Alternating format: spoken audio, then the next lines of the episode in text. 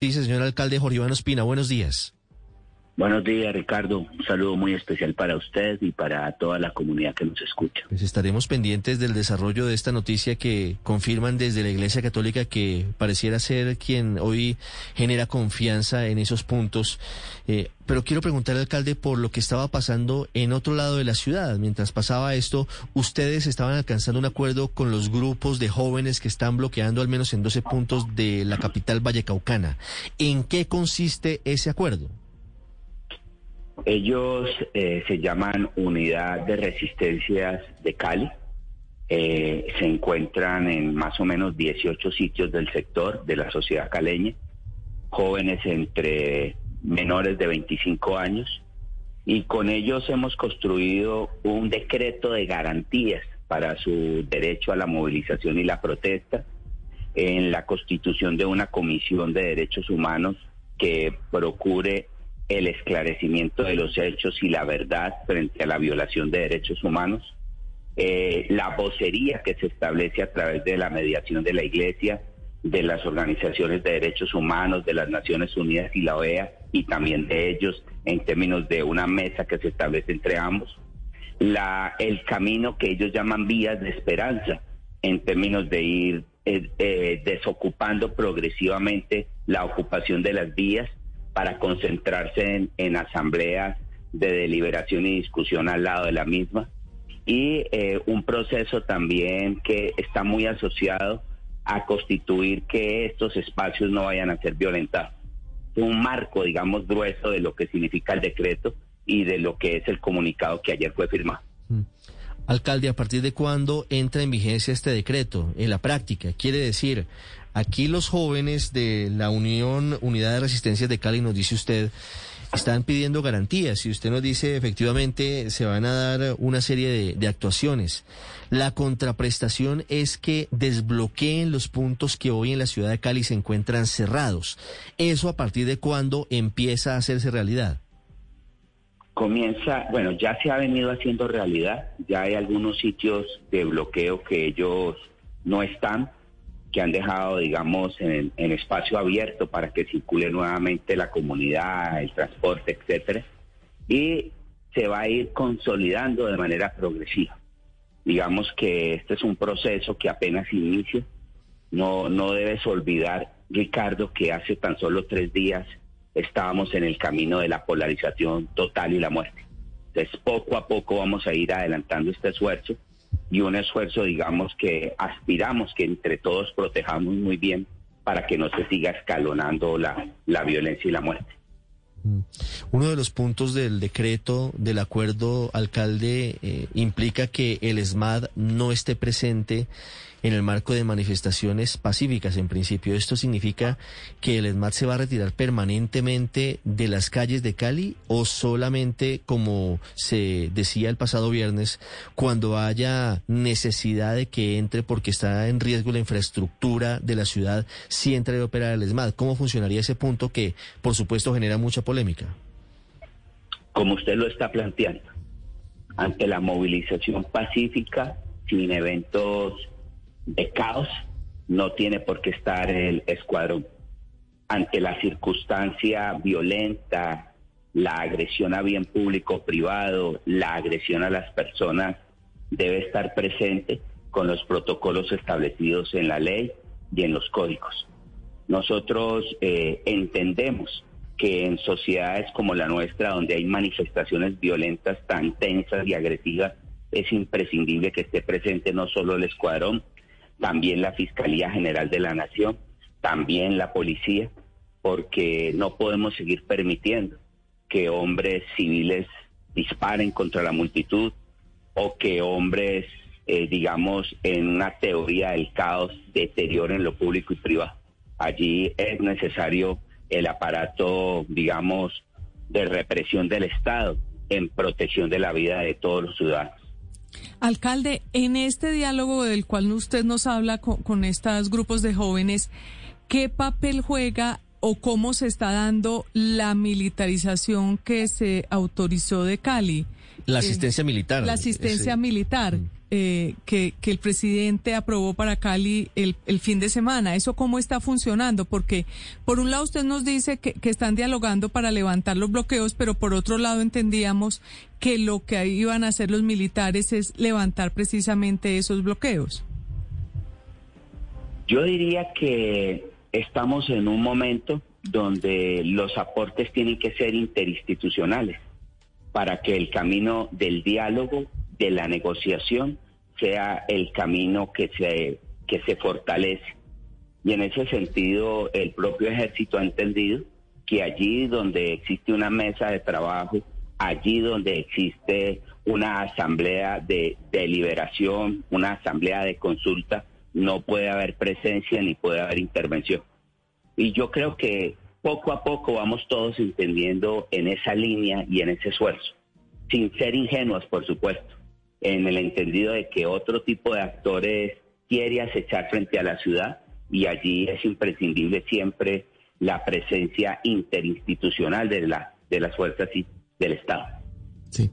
Alcalde, ayer su nuevo secretario de Seguridad se presentó ante la Fiscalía para denunciar con fotografías y videos a los civiles que aparecieron el viernes pasado armados haciendo disparos en Ciudad Jardín. Y mucha gente le cayó encima a su nuevo secretario, pues reclamándole la misma diligencia para denunciar a los vándalos y a quienes han atacado incluso con fusiles estaciones de policía, han destruido también la infraestructura del mío y saqueado el comercio. ¿Qué, qué responde usted ante esos reclamos?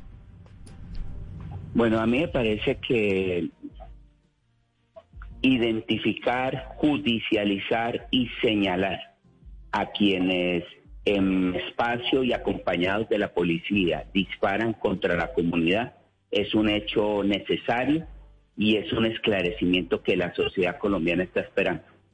Yo de verdad creo que aquí no deben haber sino armas en el marco de las fuerzas institucionales, en el marco del Estado, y no pueden estar en manos de particulares adelantando ese ejercicio violento.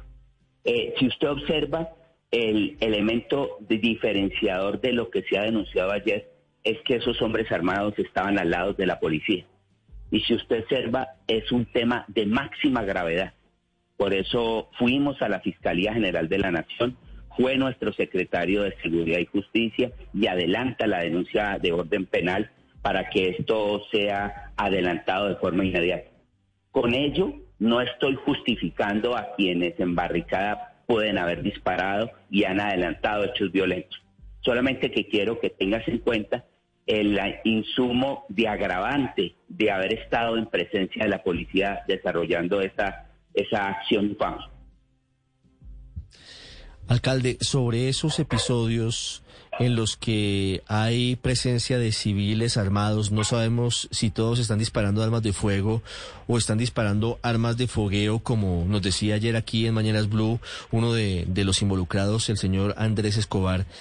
¿Cuál es la hipótesis que tienen ustedes? La policía se ve superada por la situación de los vándalos. Obviamente en cualquier caso es injustificable y es muy peligroso que se abra esa puerta. Pero quiero preguntarle cuál es la teoría que tienen ustedes desde la alcaldía de Cali de lo que está pasando. Los videos son profusos, incluso algunos de civiles con armas largas disparando también eh, al lado de integrantes de la policía. Eh, primero, yo no, no quiero que pensemos que la utilización de armas traumáticas no es un hecho que es un hecho violento menor. Las armas traumáticas intimidan, también pueden provocar lesiones fatales y por tanto también tienen que ser condenadas. Hoy más que nunca el país tiene que regular estas armas traumáticas, debe adelantar un control frente a las mismas, están sirviendo para intimidar, robar, asaltar, matar. Entonces no es un evento menor que las armas sean traumáticas. Y segundo, eh, a mí me parece que ante las dificultades que se ha vivido, y ante unos sectores completamente xenofóbicos, agresivos, extremistas, consideran que el territorio se protege con fusil, se protege con hombres armados de civil, se protege con pistolas. Esto no se puede permitir, ese es un camino a una guerra civil, ese es un camino errado, equivocado, negligente, degradado, y en ese sentido eh, tenemos que actuar todos nosotros como sociedad. Por fortuna, ya se han individualizado cinco de estos sujetos se sabe quiénes son, se saben y tendrán que ir ante la justicia a que expliquen por qué estuvieron disparando armas cortas y largas frente a una multitud. Cuando usted dice individualizados, alcalde, ¿es identificados o ya están respondiendo ante la fiscalía? No, ellos están identificados y eh, imagino que la fiscalía pronto los va a llamar. Como el señor Andrés Escobar, que tendrá que explicarle a la sociedad colombiana su proceder, su forma y la irresponsabilidad con la que activó armas de fuego o armas traumáticas frente a la gente. Alcalde, eh, lamentablemente desde Cali eh, en los últimos días nos llegan noticias de personas que han muerto eh, en medio de los, enfrenta eh, de los enfrentamientos, al parecer. El, el, fin de semana, una noche, se habló de 13 personas muertas. Anoche, esta madrugada, nos levantamos con eh, otras dos. Eh, que, pero lo que quería preguntarles, alcalde, ustedes que han podido determinar cuántas personas han fallecido efectivamente por cuenta de, de, los enfrentamientos y de los bloqueos y cuántas corresponderían a otro tipo de, de problemática. Nuestra ciudad es una ciudad que tiene desde hace 30 años unas cifras de mortalidad violenta realmente dramáticas. En el año 94 en Cali murieron 4.200 personas por arma violenta o de manera violenta en un año. Y para el año anterior, en el 2020, tuvimos 1.120 homicidios, una cifra realmente muy grande aún. Eso hace que durante este mes de abril y mayo hayamos tenido muertes eh, superiores a lo que ha sido usualmente lo que veníamos teniendo y estamos teniendo alrededor de cinco muertes por día de forma violenta. Eh, nosotros hacemos todo lo posible para que la fiscalía esclarezca si están directamente vinculadas al tema del paro o si se trata de vendetas, de actividad criminal, mm, delincuencia común que todavía y que se exacerba en esta situación. No, no podría yo expresa, expresarle exactamente el número, pero hay hechos muy evidentes donde yo sí le debo decir que por el modus, por el lugar donde ocurren, por lo menos 17 de las muertes violentas ocurridas en el mes de mayo están estrechamente vinculadas al paro. 17 de cuántas que en total ocurrieron en el mes de mayo. Eh, alrededor de 62 muertes violentas para el mes. Es decir, una cuarta parte. Más. Sí, señora, sí. Más o menos, pero son cifras que de todas maneras es la Fiscalía General de la Nación la que tiene que presentarlas y proveerlas a la opinión pública, porque mi planteamiento puede ser ligero al respecto. Sí. Alcalde, tampoco es un hecho violento menor los bloqueos, ¿no? Y el hecho de que el 70% de los empresarios caleños dicen que tengan problemas para acceder a las materias primas y el hecho de que haya cientos de miles de toneladas de alimentos represadas en Buenaventura. ¿Para cuándo eso, alcalde? ¿Qué vamos a hacer? Bueno, eh, ahí hay un tema de orden nacional y regional que debe ser resuelto y que debe estar en la mesa de diálogo entre el Comité Nacional de Paro y el Gobierno Nacional. Yo sí creo que llegó un momento en que todos se pongan serios frente a las dificultades que tiene la sociedad, la economía y la provisión de alimentos a nuestro pueblo. Es muy importante que puedan encontrar en las garantías los caminos adecuados para resolver el asunto y ceder siempre de lado y lado, entendiendo que hay miedo, que hay rabia, que hay necesidades, pero entendiendo que no podemos posibilitar el escalamiento de esta situación que tiene Colombia con el paro. En el marco de la ciudad de Cali, nosotros vamos avanzando. Eh, yo diría que poco a poco nuestra ciudad va recuperando todas sus posibilidades. Sin embargo, hay productos que nos llegan de lejos y eh, están escasos, como puede ser la carne, eh, nos llega de Caquetá.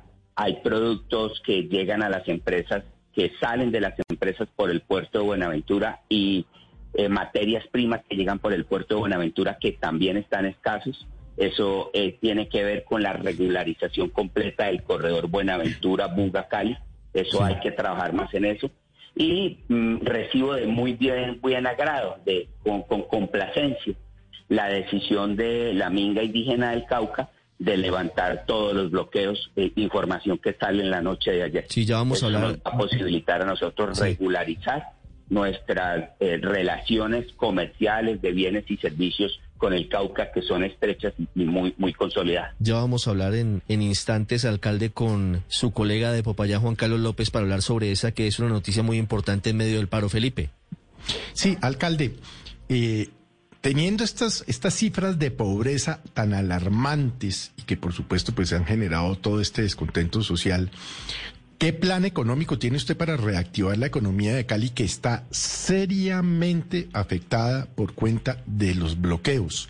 Se lo pregunto porque, por ejemplo, en Bogotá, la alcaldesa Claudia López eh, anunció en estos días meter 1.7 billones de pesos en planes de recuperación social y económica, empleos, etcétera. ¿Qué va a hacer usted? Nosotros nos vamos en algo que se llama inclusión social de emergencia. Inclusión social de emergencia es una construcción de bolsa de empleo directo, principalmente con los hombres y mujeres jóvenes del territorio.